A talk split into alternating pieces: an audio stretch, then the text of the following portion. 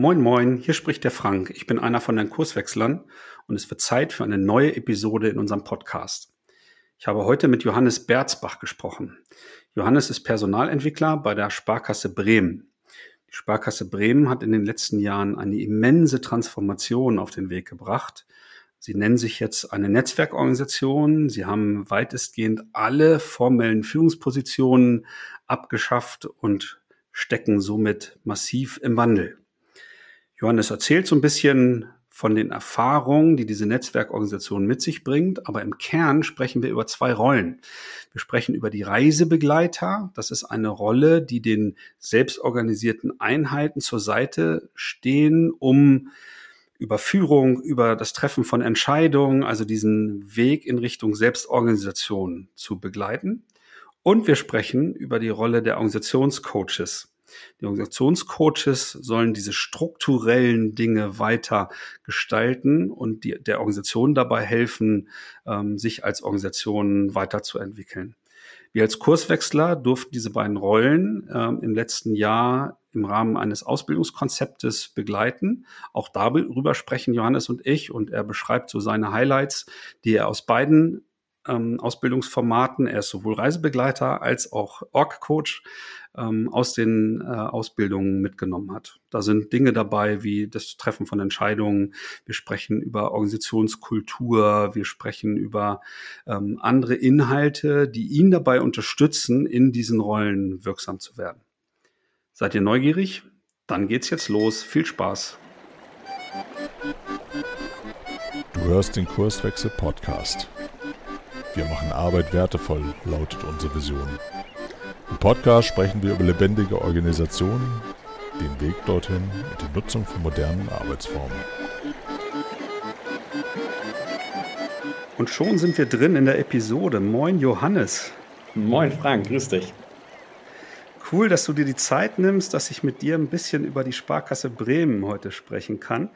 Wir wollen ja mal herausfinden, was so in den letzten Jahren, aber vor allen Dingen Monaten bei euch so passiert ist, organisatorisch und was so Weiterqualifizierung und so weiter anbelangt, welche Erfahrungen ihr da so gemacht habt. Und im Schwerpunkt sprechen wir ja über eure Reisebegleiterausbildung und die Organisationscoach-Ausbildung, wo wir Kurswechsler natürlich nicht ganz unschuldig waren, um das schon mal zu spoilern. Aber bevor wir einsteigen, Johannes, ähm, erzähl doch den Hörern mal so ein bisschen, wer bist du eigentlich, was machst du eigentlich so bei der Sparkasse und ja, leg mal los.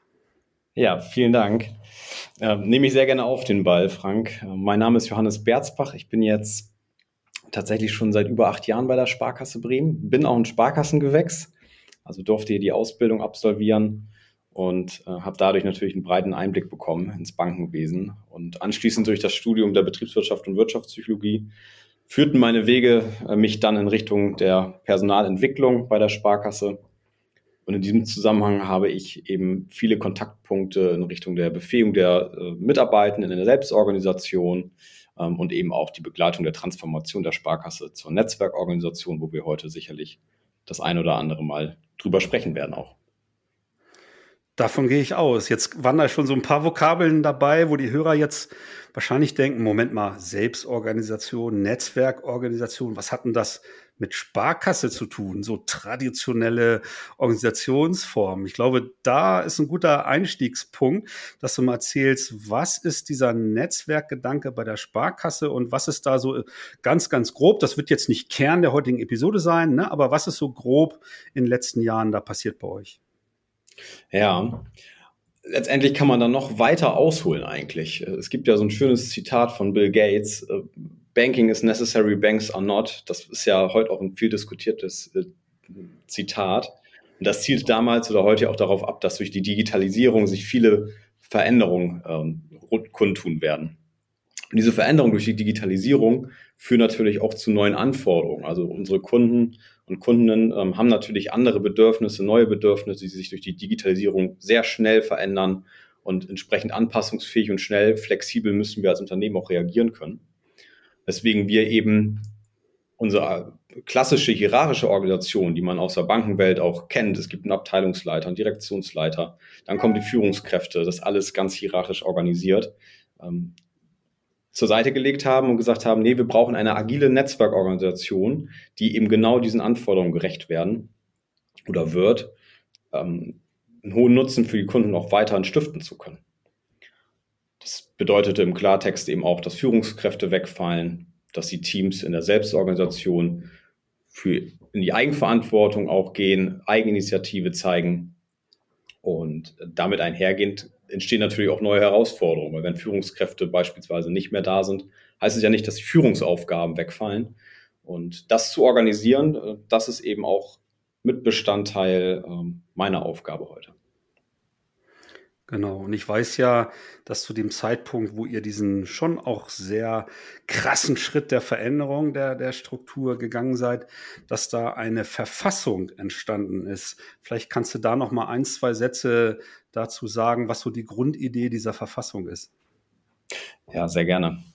Die Verfassung selber beinhaltet erstmal unsere Mission, unsere Vision, unsere Werte der Sparkasse. Und ich hatte eben schon mal das Stichwort Eigenverantwortung, Eigeninitiative angesprochen. Und eine hohe Eigenverantwortung benötigt eben auch gewisse Spielregeln in der Zusammenarbeit. Also wie ähm, treffen wir eigentlich Entscheidungen? Ähm, wie sind wir in der Organisationsstruktur immer noch aufgebaut? Auch nicht zuletzt durch unsere hohe regulatorischen Anforderungen, die wir als Bank berücksichtigen müssen. Und im Kern bildet die Verfassung Leitplanken, die unsere Zusammenarbeit regelt. Ja, nachvollziehbar. Ähm, der nächste Schritt wäre jetzt für mich, ähm, ihr habt eine Rolle beschrieben, die heißt Reisebegleiter. Und so kam dann ja auch der, der Kontakt zu uns als, als Beratungsfirma Kurswechsel zustande, dass ihr gesagt habt, wir brauchen Reisebegleiter. Ich meine, ich, äh, die Hörer wissen das, ich habe eine lange äh, Historie in der Touristik. Ne? Dieser Begriff hat mich natürlich gleich neugierig gemacht. Moment mal, Reisebegleiter bei der Sparkasse, was ist da denn los? Äh, so, ähm, vielleicht kannst du mal kurz erklären, was hinter dieser Rolle steckt und äh, vielleicht auch, wie diese Bezeichnung zustande gekommen ist. Ja, die Bezeichnung, auch das kommt aus diesem Veränderungsdruck, den ich eben beschrieben habe. Neben der Digitalisierung gibt es ja noch die hohe Regulatorik, die in der Bankenwelt vorherrscht. Die Niedrigzinsphase, die anhält, ähm, sind ja alles Aspekte, die eben die Banken auch zu Veränderungen bewegen. Und es gibt eben das Bild, dass wir von der Eisscholle, also sprich dieses klassische Bankenbild, was ähm, Bill Gates damals schon in Frage gestellt hat. Das wurde ja noch von, von uh, Ulrich Catalieri, der ehemalige Vorstandsvorsitzende der Deutschen Bank, auch so schön untermauert mit dem Satz, die Banken sind die Stahlindustrie der 90er Jahre, also auch ein Zitat, was schon über 30 Jahre alt ist. Also dieser Veränderungsdruck führte eigentlich dazu, dass wir von dieser Eisscholle, die langsam schmilzt, aufs Festland gelangen müssen. Also zu einem, in einen Zustand kommen müssen, wo wir eben auch weiterhin hohen Nutzen für unsere Kunden stiften können. Und aus diesem Wording heraus haben wir die Reisebegleiter ans Leben gerufen, die an dieser Reise ähm, aktiv und sich beteiligen und dann über Erlebnisreisen, so haben wir die dann äh, betitelt, ähm, unsere Teams auch aktiv begleiten können, unterstützend tätig zu sein bei diesen Herausforderungen. Weil das Besondere ist, dass diese allgemeinen Herausforderungen, die aus der VUCA-Welt auch resultieren, dann doch in individuelle ähm, Gegebenheiten münzt oder in individuelle Situationen driften, die jedes Team für sich eigentlich zu lösen haben oder zu lösen hat. Also man könnte das wahrscheinlich übersetzen, wenn man jetzt nicht diese Metapher der, der Reise verwendet, so eine Art Team-Coaches vielleicht. Ne? Das wäre für mich jetzt so ein vergleichbarer, vergleichbarer Begriff. Ähm, jo, und dann ähm, haben wir uns kennengelernt, ihr habt uns beauftragt, jetzt macht mit uns mal diese Reisebegleiter schlau in Anführungsstrichen? Was braucht denn so ein Reisebegleiter, um sinnvoll im Grunde diese, diese Einheiten auf dem Weg in die Selbstorganisation so zu unterstützen, dass genau diese Dinge wie Entscheidungen treffen, Führung, die du, die du angetroffen hast, ähm, da verankert werden im Sinne der Netzwerkorganisation, im Sinne der Verfassung, im Sinne der, der Eigenständigkeit als, als Einheit. Ja. Ähm, jetzt, ne, jetzt erkläre ich vielleicht kurz mal aus, aus meiner Perspektive. Das waren äh, in Summe in dieser Phase sieben Module, die wir da skizziert haben, wobei ich mich noch gut dran erinnere. Wir haben das natürlich genau entlang eurer Bedürfnisse getan und ähm, als wir dann angefangen haben, ähm, habe ich durchaus so ein bisschen Unruhe ähm, in, in der Teilnehmergruppe gespürt. Und die Feedbacks am Anfang so in unsere Richtung war, Mensch, das ist ja echt schon viel Theorie und warum müssen wir, äh, so wie wir es nennen, so viele Denkwerkzeuge und Modelle uns irgendwie angucken? Was hat denn das mit unserer Rolle zu tun? Wie war das so aus deiner Perspektive in der Zeit? Hast du das auch so empfunden oder ähm, hast du da ähm, direkt den Nutzen von den Dingen ähm, gespürt, die wir da mit euch gemacht haben? Ja, ihr hattet natürlich, ihr habt weit ausgeholt, ihr habt ja mit dem Taylorismus nochmal angefangen, ihr habt das Ganze ja nochmal eingebettet, wo kommen wir eigentlich her und wo stehen wir aktuell? Ähm, ja, theoretisch aufgebaut und äh, da ist natürlich dann die Frage, gerade wenn man mit Praktikern arbeitet, die wir ja alle sind, wo ist denn jetzt eigentlich, wo, wo gehen wir jetzt in die Praxis? Wir, ne, wir wissen ja im Grunde, wir haben eine lange Berufserfahrung, wie fangen wir jetzt eigentlich an? Ähm, eine gewisse Ungeduld habe ich dann auch bei mir gespürt, durchaus. ähm, das Schöne ist ja, dass sich aber dieser, dieser kleine Knoten, den es vielleicht gab, dass der sich dann löste, weil es halt durchaus Sinn ähm, ergeben hat, ähm, genau über diese Schiene auch dort einzusteigen und dann über die Denkwerkzeuge einfach Elemente zu finden, die Selbstorganisation effektiver zu gestalten bei den Teams oder Angebote zu machen, wie Teams sich besser selber organisieren könnten wenn wir über Entscheidungen sprechen, über Feedback äh, sprechen, was es da für Elemente und Denkwerkzeuge geben kann. Also das, das Verständnis der Theorie trägt, hat dann definitiv dazu beigetragen, die Praxis zu optimieren. Und wir haben natürlich eure, eure Feedbacks sehr ernst genommen. Wir haben im Grunde von Modul zu Modul immer überprüft, ob so dieses Programm, was wir so grob im Sinn hatten, wirklich zu euren Bedürfnissen passt. Ne? Und haben auch viel dann daran geschraubt und von äh, Modul zu Modul das Programm so ein bisschen umgestellt, um es ähm, ja, anschlussfähiger zu machen, so wie wir das dann nennen. Aber vielleicht, vielleicht können wir mal aus, aus deiner Sicht so ein, zwei Dinge rausgreifen, die für dich vielleicht, ähm, du hast so, Knoten hat sich gelöst äh, als Metapher genutzt, aber was waren denn vielleicht so die, die Highlights, die du so in der Phase der, der Ausbildung für dich so erkannt hast oder und mitnehmen konntest? Mhm. Ja, bei so einem riesigen Veränderungsprozess gibt es natürlich immer wieder Widerstände. Im Change Management spricht man ja auch von einer Quote von über oder Prozentsatz von über 70 Prozent von Change-Prozessen, die nicht funktionieren. Es gibt halt Reibung, es gibt halt eben Situationen, wo die gemachten Erfahrungen dazu führen, dass man ein gewisses Handeln auch ähm, vollzieht als, als Mitarbeitender ähm, im, im Unternehmen. Und da gab es so einen schönen Satz, äh, den ihr mal in den Raum gestellt habt, mit meinen Leuten geht das nicht. Ähm, du erinnerst dich bestimmt an den Satz. ich glaube, das war ein Modul, das dritte, vierte Modul. Mit meinen Leuten geht das nicht. Um darüber dann zu sprechen, wieso geht es denn mit meinen Leuten nicht? Ne? Also, äh, wir haben über die X- und Y-Theorie gesprochen, ähm, wie eigentlich Menschen zur Arbeit stehen und sind dann ja immer mehr dazu gegangen. Äh, es ist auch vielleicht nicht das Ziel, an den Mitarbeitenden zu, zu arbeiten, dass wir sagen, wir stecken die jetzt alle in Workshops und die werden dadurch lernen, wie sie ähm, in der neuen Struktur zurechtkommen, sondern vielleicht muss man viel mehr sich auf die Struktur auch konzentrieren. Und das war ein Aha-Moment, ähm, den ich da mitgenommen habe aus der Reisebegleitung und auch dann aus der nachfolgenden Org-Coach-Ausbildung, die wir auch noch genossen, genießen durften. Vielleicht, vielleicht dazu eine kleine, kleine Ergänzung äh, an der Stelle, ne? weil ähm, eine unserer Kernbotschaften ist ja, ähm, dass es sehr wohl mit den Leuten geht und dass dieses Zitat, äh, was uns ja oftmals so in Organisationen entgegenschwingt, so, naja, wie dezentrale Strukturen oder ähm, Verantwortungsübernahme durch Mitarbeitende und äh, selbstorganisierte Teams und, und so weiter, dafür habe ich doch gar nicht die richtigen Leute. Ne? Das ist schon auch aus der Praxis, dass uns das sehr häufig so entgegenschwingt und, ne, und über so ein Vehikel oder ein Denkwerkzeug wie diese Theorie und Theorie Y äh, versuchen wir natürlich ein Bewusstsein zu schärfen, ne, dass es wirklich nur darum geht, die Rahmenbedingungen zu gestalten und die Mitarbeiter sind okay. Ne? Und wenn, wenn, die richtig, wenn die richtigen Strukturen geschaffen wurden, dann werden auch ein Großteil, vielleicht nicht alle äh, der Kolleginnen und, und Kollegen äh, die Verantwortung wahrnehmen und mitgestalten und Kunde, Kundenprobleme eigenständig lösen äh, und so weiter. Und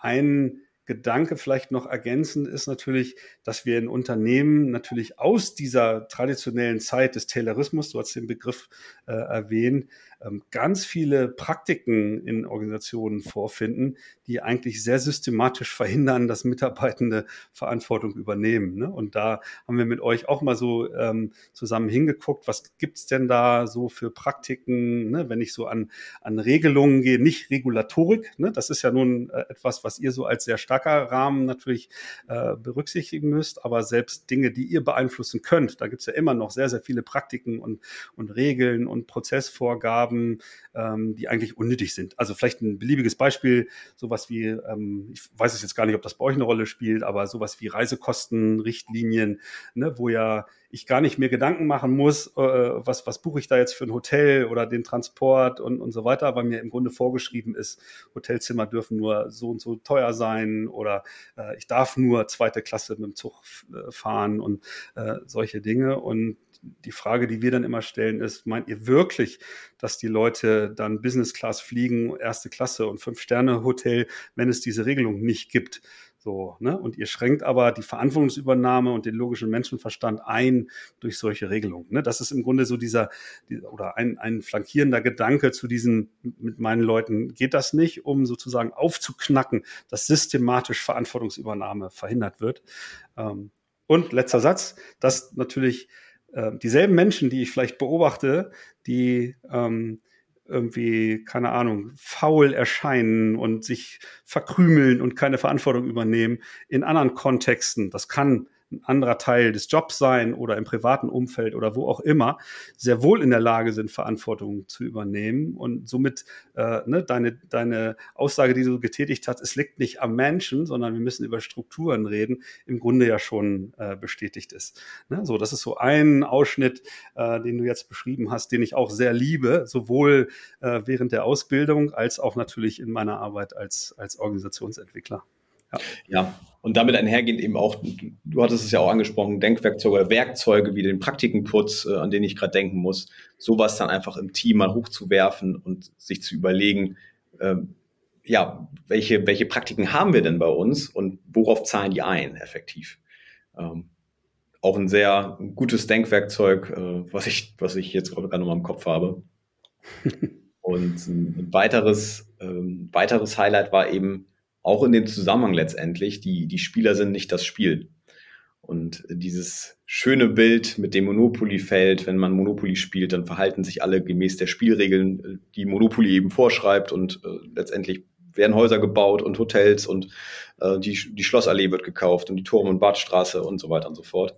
Ähm, und plötzlich sind alle äh, im tiefsten Kapitalismus angekommen und das führt ja auch dadurch, durch die Spielregeln ist dieses Ergebnis zustande gekommen, was das ja nochmal verdeutlicht, ähm, dass sich Spieler halt eben oder im übertragenen Sinne Menschen verhalten sich halt in der Situation intelligent und gemäß der Rahmenbedingungen des Kontextes ähm, schlau und äh, intelligent. Ne? Also ja, gemäß der Dinge, die in einem Unternehmenshandbuch stehen oder auch gemäß der unausgesprochenen Regeln. Ne? Das ist ja das, was wir dann als Kultur quasi bezeichnen. Ja, definitiv. Was auf der informellen Struktur ähm, eben auch als Regel vielleicht unterbewusst gelten kann. Ja. Ja, ich, ich weiß noch, am Ende dieser sieben Module haben wir auch ähm, mit euch so eine Art Open Space Format äh, gemacht, um mal völlig frei über, über eure ähm, Themen, die ihr so selber in der Beobachtung habt, halt mal sprechen und reflektieren äh, zu können. Das hatte mir auch sehr, sehr viel Spaß gemacht, am Ende euch dabei zu beobachten, weil ihr einfach so clevere Typen äh, auch äh, wart. Äh, und Typ äh, meine ich jetzt nicht äh, irgendwie ungegendert so oder so, ne, sondern äh, äh, in allen Geschlechtern ähm, das hat mir persönlich sehr viel Freude gemacht. Jetzt, jetzt sag mal, wie ist denn das weitergegangen eigentlich? Ne? So, ihr wart da am Ende der, der Ausbildung, das war ja ähm, dieses Jahr im Frühjahr, äh, alle sehr aufgeregt, so habe ich das in Erinnerung. Ähm, ne, eure Dienstleistung dieser Reisebegleitung der Organisation anzubieten. Nimmt die Organisation das an? Werden wir, und da müssen wir vielleicht noch dazu sagen, ihr wart, glaube ich, 15, 16 Reisebegleiter, die wir da in der, in der Ausbildung, 16, okay. Ähm, ja, was ist denn da passiert? Seid ihr gebucht worden oder habt ihr rumgesessen und äh, nichts ist passiert? Vielleicht kannst du da noch Einblick gewähren. Ja, wir sind überbucht worden. Also die Nachfrage war groß, äh, das Angebot wurde sehr gut angenommen. Ähm, was, was, äh, was uns sehr gefreut hat, weil wir natürlich ähm, auch eine Menge Zeit investiert haben in die Ausbildung. Und es hat einen hohen Wider, äh, Widerhall gefunden im Unternehmen. Und bis heute haben wir immer noch viele Termine in, in dem Zusammenhang. Wir haben ja die Reisebegleitung dann in die Erlebnisreise involviert, wie wir es bei uns im Unternehmen dann im Wording äh, festhalten weil die Nachfrage einfach groß ist, genau in diesen Punkten. Nehmen wir mal das Thema Feedback, was vielleicht früher auch so eine klassische Führungsaufgabe durch die Führungskraft war.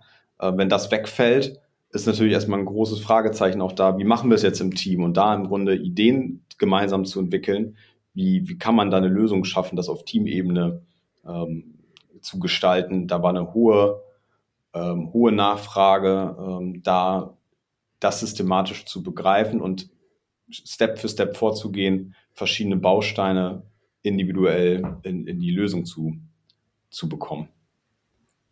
Das waren natürlich alles auch Elemente äh, in dieser ähm, Phase der Ausbildung, ne? über Führung in, in selbstorganisierten Teams mal zu sprechen oder andere ähm, ja, ich, ich sage jetzt mal, Arbeitstechniken, die so Höchstleistungsteams, ne, die jetzt nicht per Anweisung irgendwelche Dinge ausführen, halt nutzen können, um sich da ähm, eigenständig weiterzuentwickeln und, und, und. Ne? Wir haben auch äh, Fallarbeit gemacht, das heißt so ganz konkrete ähm, ja, Situationen, äh, die wir euch vorgegeben haben und ihr habt dann gemeinsam reflektiert, Mensch, wie würden wir denn jetzt vorgehen, ne? wenn in einem Team, was wir da unterstützen, folgende Beobachtungen da sind. Ne? Wir haben Hypothesen aufgestellt und überlegt, okay, ne, was könnte denn jetzt hilfreich sein? Und ihr habt dann eigenständig angefangen, natürlich Ideen zu generieren. Was könnten wir ausprobieren oder was könnten wir als unterstützende Reisebegleiter den Teams empfehlen, was sie ausprobieren könnten, um an diesen Problemen zu arbeiten? Also also das äh, war eine sehr, sehr spannende Phase äh, aus, meiner, aus meiner Perspektive.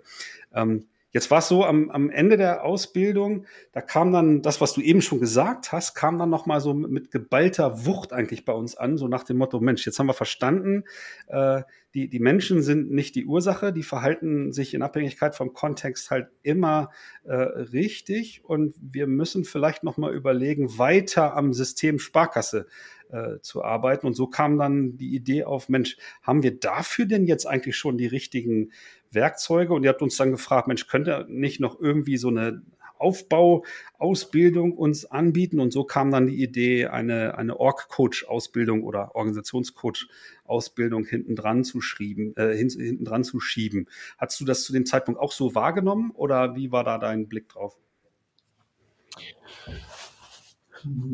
Das ist, ist eine gute Frage. Es war definitiv so, dass wir da intensiver draufblicken wollten, weil wir hatten ja schon einen Aha-Effekt. Also wir haben, wenn wir das Ziel verfolgt haben, am Mindset zu arbeiten oder wir haben das Ziel verfolgt, an der Unternehmenskultur zu arbeiten, haben wir auch durch die Reisebegleitung einfach nochmal festgestellt, die Unternehmenskultur ergibt sich, also die Kultur ergibt sich so oder so. Ähm, glaube, du hattest ja auch mal so ein schönes Bild, das ist so der, der nicht, nicht zu fangende Schatten. Ich muss mich korrigieren, wenn ich es gerade nicht richtig wiedergebe, ich will irgendwie falsch zitieren. Aber die Unternehmenskultur ist äh, sowieso da. Ähm, die, die Frage ist eher, wie gestaltet man das System, damit äh, die Unternehmenskultur förderlich ist für den Unternehmens, fürs Unternehmensziel am Ende des Tages. Und ähm, in der, in der Org-Coach-Ausbildung, da haben wir ja auch nochmal Themen vertieft, die wir angefangen haben. Stichwort ist da Kohärenz. Also wie können wir jetzt endlich auch die Veränderung ähm, so voranbringen, dass sie äh, für alle Mitarbeitenden sinnvoll ist, verstehbar ist und letztendlich auch handhabbar ist, ähm, um einfach eine effektive, eine effektive Veränderung im, Sinne des Kundennutzens voranzu, voranzubringen. Genau, das war dann genau der, der Startpunkt, dass wir nochmal im Grunde fünf weiterführende Module, das war dann eine, eine etwas andere Zusammensetzung, ne? also ein Teil von den Reisebegleitern ähm, war gleich Feuer und Flamme und wollte da mitmachen, aber auch andere Kollegen aus dem Organisations- und Prozessumfeld, ähm, mhm. sind auf diesen Zug, äh, bleiben wir bei, bei, bei den Reisemetaphern, äh, aufgesprungen und so äh, wart ihr dann wieder eine zehnköpfige Gruppe, die diese Organisationscoach-Ausbildung dann gemacht haben. Das ging dann so von Juni bis jetzt im September. Wir sind ja quasi gerade erst durch oder Anfang Oktober sogar ähm, gerade erst durch. Das waren nochmal dann fünf Module, die wir da mit euch durchgeführt haben. Gab es da auch noch mal, du hast, warst jetzt schon mittendrin, hast über Kohärenz gesprochen. Äh, Gab es andere Dinge, die du jetzt, ist ja noch ein bisschen frischer sogar als die Reisebegleiterausbildung. Gab es da noch andere Highlights, die dir jetzt sozusagen ähm, so auf dem Weg in Richtung Organisationscoach noch gut in Erinnerung geblieben sind?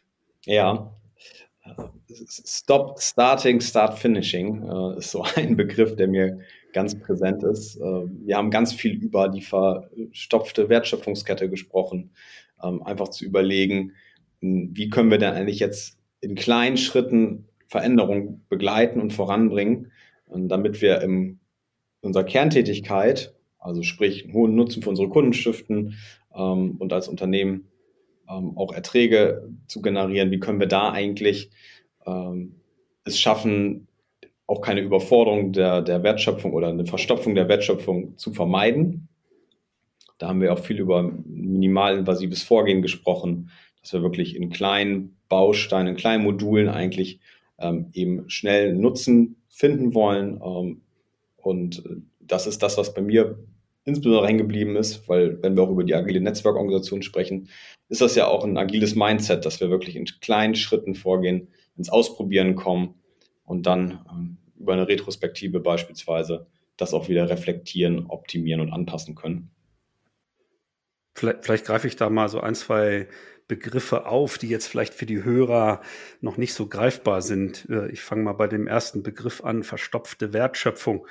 Ne, da als Ergänzung zu dem, was du gesagt hast, vielleicht so der, der Hinweis, dass viele Organisationen eben nicht konsequent vom Markt denken und äh, versuchen, die Kundenbedürfnisse eigentlich bei allem tun und tun heißt in dem Fall ja so das Alltägliche, ne? also das direkte Wertschöpfen in, in Richtung Markt im Blick zu haben, äh, sondern wir werden davon abgelenkt. Wir ähm, haben Jour-Fix-Termine, wir schreiben Status-Reports, wir sitzen in, in Meetings, wo ich dann immer mal die Frage stellen würde, was wäre denn ein Kunde bereit eigentlich zu bezahlen dafür, dass da irgendwie acht Leute in einem Meeting hocken. Äh, so, und das sind alles so Dinge, die wir so als Innenreferenzen bezeichnen. Ich tue Dinge, weil sie irgendwie erforderlich sind oder vielleicht erforderlich waren oder irgendwie in der Organisation stattfinden, aber der Kunde, der ist da überhaupt nicht vor Augen. Ne? Und das bezeichnen wir dann, dass die Wertschöpfung äh, verstopft, weil ich halt einfach mich von Dingen ablenken lasse, äh, die halt eben nicht wertschöpfend sind. Das vielleicht noch so als, als Erklärung zu diesem Thema. Ja, und auch ergänzend die, die Steuerungsillusion, die wir thematisiert haben. Also, dass wir sicherlich ähm, oft das Gefühl haben, ich habe ja anfangs gesagt, dass mein, in meinem Aufgabenfeld auch die Befähigung der Mitarbeiter in der Selbstorganisation mit als Thema ähm, definiert wird.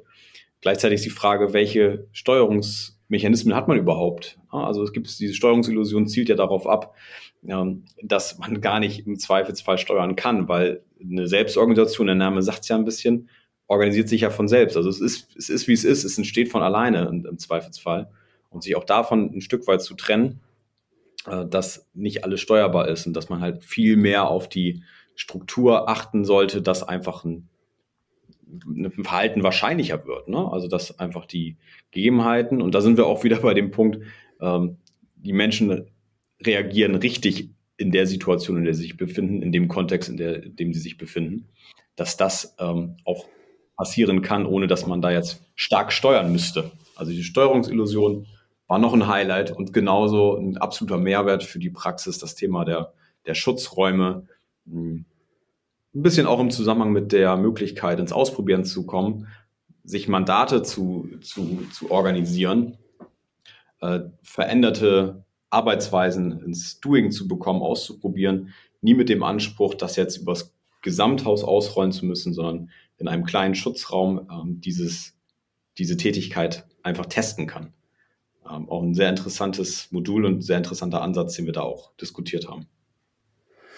Genau, und solche Experimente, wie wir es ja auch tatsächlich nennen, äh, sind oftmals auch schützens, schützenswert, weil dann andere Kollegen, die da vielleicht nicht so tief in der Thematik stehen oder, naja, ehemalige Führungskräfte oder die, die heute noch die formelle Macht in der Organisation haben, das dann, naja, irritierend finden und irgendwie nach Wegen suchen, das vielleicht zu beenden oder, oder abzubrechen und so weiter. Ne? Deswegen braucht es dann oftmals so einen Schutzraum, der tatsächlich auch von formal mächtigen Personen aufrechtzuerhalten sind, weil das sind die, die dann auch mal sagen können, jetzt lass die mal über ein paar Monate das ausprobieren und dann haben wir Erkenntnisse, ob die Hypothese, die wir formuliert haben, ob die dann so zutrifft. Wenn nicht, okay, dann haben wir relativ schnell dann diese Erkenntnis äh, gewonnen. Äh, aber wenn das gut funktioniert hat, können wir sozusagen dieses positive Ergebnis dem Rest der Organisation dann anbieten. Also dieses Prinzip der Vergemeinschaftung, wie wir das nennen, und sagen, guck mal her, ähm, wir hatten immer das Problem, dass dies oder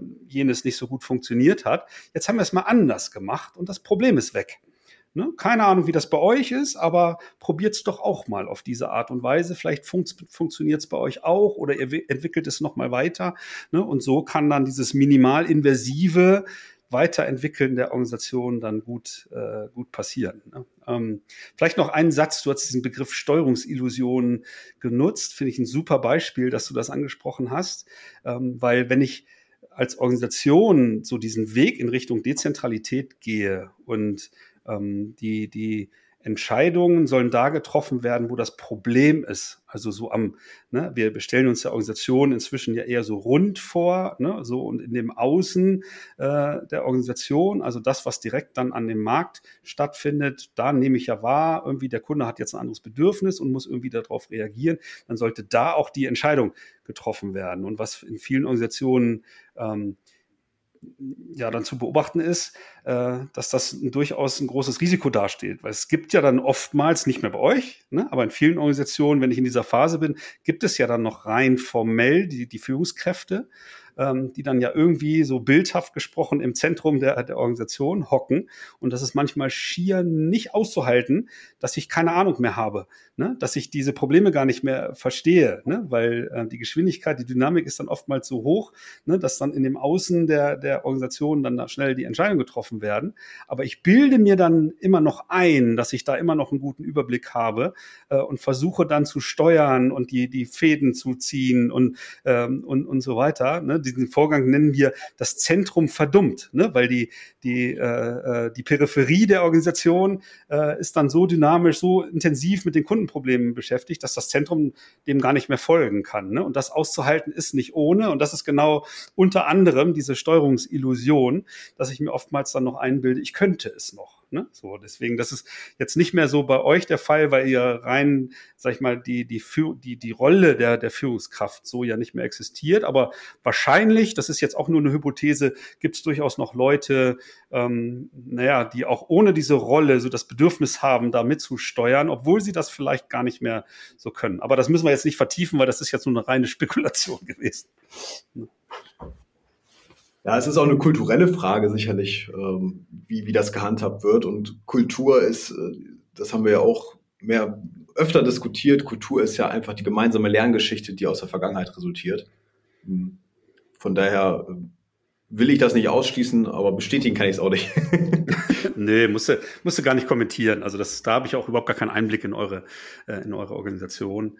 Ähm, vielleicht der Vollständigkeit halber noch so ein paar Themen, die wir natürlich auch äh, äh gestriffen haben. Wir haben tatsächlich mal zum Anfang dieser Org-Coach-Ausbildung so ein paar systemtheoretische Grundlagen beschrieben, damit so dieser Systemgedanke noch so ein bisschen, bisschen deutlicher wird, weil das schon sehr verbreitet ist heutzutage ähm, in der Organisationsentwicklung. Ne? Wenn ich mir genau das, ähm, diesen systemischen Charakter da so vorstelle, ja, da waren durchaus so ein paar Thesen und Formulierungen dabei, die euch Teilnehmern da ordentlich Kopfzerbrechen gemacht haben. Ne? Solche Sachen wie äh, äh, äh, Organisationen bestehen nicht aus Menschen, sondern nur aus der Interaktion zwischen den Menschen oder so. Das sind schon so Formulierungen nach Niklas Luhmann. Äh, da muss man schon mal ein bisschen drauf rumdenken, was das denn so bedeuten mag.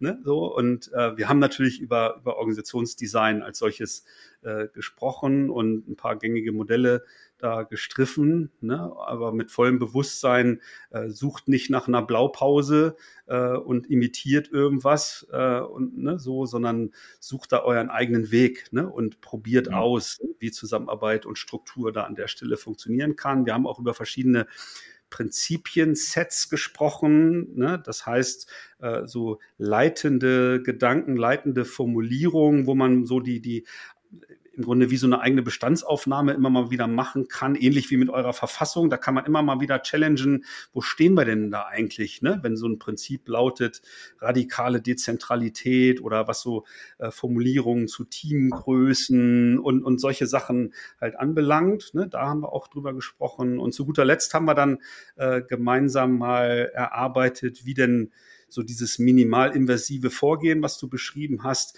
wie man das so gut strukturieren kann, wenn man jetzt so als Organisationsentwickler so in der eigenen Organisation ähm, unterwegs ist. Wir haben sowas wie Strategielandkarte oder Agile Strategy Map und solche Tools, mit denen wir durchaus intensiv natürlich in unserer Arbeit äh, ähm, äh, tätig sind oder so. Das haben wir mit euch geteilt und mal so erste Gedanken gemacht und vielleicht noch so ein paar ähm, paar Worte zu diesem Buddy-Konzept, was wir bei euch in beiden Ausbildungen ähm, eingeführt oder empfohlen haben. Wie hast du das so wahrgenommen? Buddy-Konzept heißt ja, ne, dass sich so kleine Grüppchen von circa drei Leuten äh, zu dem Gelernten, dann zwischen den einzelnen Ausbildungsmodulen einfach mal treffen und das nochmal vertieft diskutieren und ähm, ja, gucken, was heißt das denn für uns in der Organisation und so. Wie, wie hast du das genutzt und wie hast du das beobachtet so insgesamt? Ich habe es sehr viel genutzt und ist auch sehr als sehr positiv wahrgenommen. Das ist, ist ja wie beim Sport auch. Wenn ein Fußballteam sich einmal in der Woche trifft, um zu trainieren, dann reicht das für die erste Bundesliga nicht aus. Und genauso ist es auch, dass es einfach Sinn macht, ähm, auch mal ein paar Testeinheiten oder Testspiele zu bestreiten und in der Buddy-Gruppe einfach mal ein paar Praxisfälle durchzusprechen und das auf das Gelernte zu reflektieren. Ähm, von daher ein definitiv sinnvolles Element gewesen und letztendlich etwas, was ja auch durchaus weiter bestehen kann und auch weiter besteht aktuell, hm, um, um immer wieder die, wir haben ja angefangen mit viel Theorie, sind immer mehr in die Praxis gegangen, das aber letztendlich auch immer aufzufrischen, immer wieder aktuellen State of the Art immer wieder zu reflektieren, ähm, was es aktuell eigentlich auch für Mehrwerte gibt, was für Denkwerkzeuge es gibt, ähm, das in die Organisation mit reinzutragen. Und das in einem kleineren Kreis. Wir haben ja, ne, bei der Reisebegleitung hatten wir 16 Kolleginnen und Kollegen. In der Org-Couch-Ausbildung waren es äh, waren es 10 Kolleginnen und Kollegen. Hm, das in einem kleinen, intensiven Raum zu, ähm, zu erörtern und weiter zu vertiefen, ähm, ist absolut mehrwertig hm, in der, in der Zusammenarbeit. Genau. Und let, letzte Facette der, der Ausbildung. Ne? Wir hatten äh, euch, glaube ich, auch ordentlich mit Content gequält. Das heißt Literaturempfehlungen, äh, Empfehlungen aus unserem eigenen Podcast, aber auch aus, aus anderen äh, Quellen oder YouTube-Videos und, und so weiter. Ich glaube schon, so wie ich euch beobachtet habe, äh, dass das eine ganz gute Ergänzung war, um im Selbststudium noch das ein oder andere zu vertiefen. Oder hast du einen anderen Blick? Äh, definitiv. Also ich muss da direkt an Bernd Österreich und äh, sein, sein sehr, sehr gutes Buch Kollegiale Führung denken. Ich hoffe, ich darf hier Werbung machen so ein bisschen. kann ich den Link gerne auch in die Shownotes äh, äh, tun, ne, dass die Hörer das da direkt rausziehen können. Ist überhaupt kein Thema. Wir nutzen das ja in unserer Arbeit auch und haben es euch ja auch empfohlen, keine Frage. Okay, klasse. Äh, äh, was äh, definitiv interessant ist, auch wenn man beginnt in der Reisebegleitung oder in der Org-Coach-Ausbildung, man fängt ja eigentlich auf einem gemeinsamen Level an und das Interessante ist ja eigentlich, welche ähm, Inhalte, welche Inputs werden dann nach und nach auch von allen anderen mit, mitgebracht. Also sicherlich von, von euch da federführend und gleichzeitig äh, den Input aus der Literatur nochmal für tiefergehende Diskussionen zu nutzen. Bringt etwas für die Termine an sich, die wir äh, durchgeführt haben, letztendlich aber auch natürlich für die tägliche Arbeit, äh, das immer wieder auf, auf Literatur auch zurück zu, ähm, zurückzubringen, zu reflektieren, um dann äh, weiter in die Diskussion zu starten. Weil das eine, da kommen wir wieder zum Thema Theorie und Praxis. Man kann ja leider nicht, es gibt keine Blaupause, das hattest du auch so schön gesagt. die Theorie einfach eins zu eins in die Praxis beziehen, sondern es muss einfach individuell je Unternehmen ähm, betrachtet werden. Absolut, absolut, ja. Ähm, genau. Und ähm, also für die Hörer noch als ergänzende Info, ähm, wir haben diese Konzepte so in dieser Zweistufigkeit ja gar nicht vorher geplant, sondern das war jetzt rein das Bedürfnis der Sparkasse Bremen, das so zu organisieren. Bei anderen Kunden sieht das dann unter Umständen ganz anders aus. Ne? Es kristallisiert sich schon gerade raus, dass so diese Org-Coach-Ausbildung, das ist so eine Kombination aus den beiden Phasen bei der Sparkasse, so würde ich es mal versuchen, in wenigen Worten zu beschreiben, schon sehr stark nachgefragt ist, auch im Moment bei unseren Kunden. Und wir bieten das ja in Kürze jetzt auch in einem offenen Format an, weil nicht jede Organisation äh, bringt zehn, wie jetzt hier bei der Sparkasse oder sogar 16 in dem ersten Durchlauf in der eigenen Organisation zusammen, aufgrund vielleicht der Größe oder anderen Rahmenbedingungen, um so eine Ausbildung durchzuführen. Aber somit ist dann die Möglichkeit, dann Einzelne vielleicht mal in einer gemischten Gruppe, und das ähm, wird eine Premiere sein. Im Januar starten wir das und ähm, da wird es natürlich auch dieses Buddy-Konzept und die Praxiswerkstätten äh, geben und äh, diese Vernetzung der verschiedenen Teilnehmer untereinander. Das stellen wir uns auch sehr spannend vor, um da halt auch so voneinander zu lernen im Teilnehmerkreis oder so. Da sind wir schon alle ganz gespannt, wer da so alles dabei sein wird. Ähm, ich, auch dazu den Link äh, werde ich mal in den Shownotes, aber da gibt es auch auf unserer Website natürlich Infos. Johannes, jetzt ähm, ist die, die Orkutsch-Ausbildung jetzt frisch abgeschlossen. Ihr wart da so in der Diskussion, wie machen wir jetzt weiter? Ihr, ihr, ihr seid ja jetzt nicht ähm, zumindest ein Großteil von euch jetzt nicht direkte Kollegen, aber ich habe so gespürt, es gibt so Überlegungen, so eine Art Org-Kreis oder Org-Coach-Kreis äh, zu gründen, um im Grunde dann so dieses Gelernte dann in die Praxis zu überführen, also am Sparkassensystem weiter zu arbeiten? Wie ist jetzt so aktuell, ne? ich weiß, das ist jetzt alles noch super frisch, ähm, ne? aber vielleicht kannst du da so einen kleinen Stand geben oder einen Ausblick geben, was ihr euch da aktuell vorgenommen habt? Ja, sehr gerne. Ähm, es ist ja so, du hattest es eben auch gesagt, wir sind mit zehn Kolleginnen und Kollegen natürlich viele, die diese Ausbildung genießen durften. Wir haben neben dieser Ausbildung auch weitere Tätigkeitsfelder im, im Unternehmen, die wir ähm, in unserem Jobprofil auch mit erfolgreich erledigen müssen, sodass die große Frage ist, wie schafft man das zeitlich?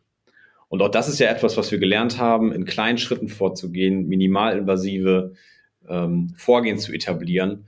Und so sind wir auch verblieben, dass wir eben in Regelmäßigkeit, du hast gesagt Orgkreis, dass wir eben eine Verbindung schaffen, ein Netzwerk schaffen, ähm, da weiter Ideen zu fokussieren und minimalinvasiv Veränderungen mit begleiten wollen, ähm, im Sinne der Weitergestaltung der Netzwerkorganisation oder im Sinne der Weitergestaltung der Organisationsstruktur als, als solche.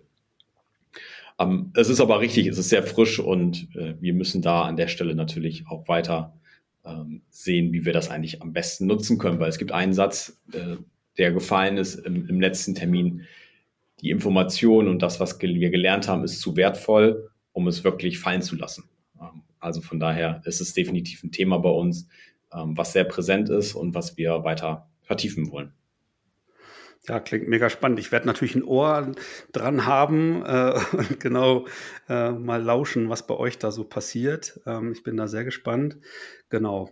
Ja, letzte Frage. Ähm, auch wenn wir ja nicht in Blaupausen denken, ähm, äh, wenn du jetzt mal aus einer Perspektive von, von anderen Organisationen mal überlegen würdest, du wärst da jetzt irgendwie am Drücker in verantwortlicher Position und du merkst, äh, Mensch, irgendwie unsere äh, Strukturen behindern uns eher, als dass sie uns bei der Wertschöpfung ähm, unterstützen. Hast du da vielleicht so auf Basis jetzt sozusagen deine eigenen Erfahrungen, dieser Ausbildung äh, und so weiter, ähm, so kleine Empfehlungen, wie Organisationen ähm, sich diesem Thema stellen sollten, was da so erste Schritte wären? Ich meine, die Sparkasse hat einen mhm. relativ großen Wumms gemacht ne, und arbeitet jetzt so kontinuierlich da irgendwie weiter. Ist das etwas, was du sagst, yo, muss genau so sein? Oder wie ist so dein, dein Blick auf so ein Veränderungsvorhaben?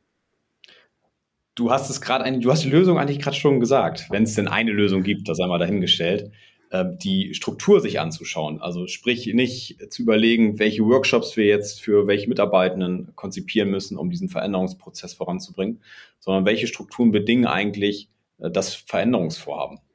Also einen ganz klaren Blick auf die Struktur zu richten, ins Ausprobieren zu kommen, ähm, nie mit dem Anspruch, immer eine 100%-Lösung parat zu haben, sondern in Schutzräumen oder in Experimenten, die man durchführt, äh, mit, mit 70 bis 80 Prozent Lösungen zu starten, um immer wieder in äh, Kleinschleifen auch das äh, zu, zu reflektieren, um Anpassung vorzunehmen in kleinen Steps und eben nicht ähm, zu sagen, so ist es jetzt und das bleibt für immer und ewig so, sondern wirklich Schritt für Schritt vorzugehen und strukturelle Anpassung vorzunehmen und mal zu sehen, was bewirkt die neue Struktur in, in, im Bereich XY und äh, ist es die, das Verhalten, was daraus folgt, was wir uns auch vorgestellt haben.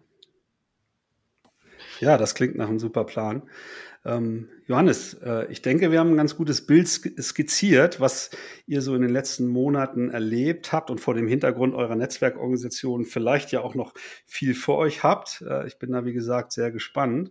Ähm, wenn ihr Hörer Fragen an mich habt oder an Johannes habt, äh, könnt ihr mir gerne eine Mail schreiben an podcast.kurswechsel.jetzt oder gerne über die sozialen Kanäle. Johannes ist da natürlich auch vertreten, wenn ihr ihn persönlich kontaktieren wollt und so wie ich die Sparkassenkollegen während dieser Ausbildung kennengelernt habe, sind die auch hochgradig interessiert an Austausch, an äh, Networking und so weiter. Also auch da keine Scheu haben, die äh, Sparkassenkollegen zu kontaktieren. Johannes, dir vielen Dank, dass du die Zeit genommen hast, mit mir heute über eure Rollen der Reisebegleiter und Org-Coaches und über die Ausbildung zu sprechen. Mir hat es irre Spaß gemacht und äh, wir bleiben natürlich in Kontakt, weil ich äh, so neugierig bin, wie es bei euch weitergeht. Vielen Dank dir. Auf jeden Fall, Frank. Ich habe zu danken, sehr gerne und hat mir viel Spaß gemacht. Dankeschön. Folge uns auch auf Twitter unter @kurswechsler und diskutiere mit uns über agile Themen.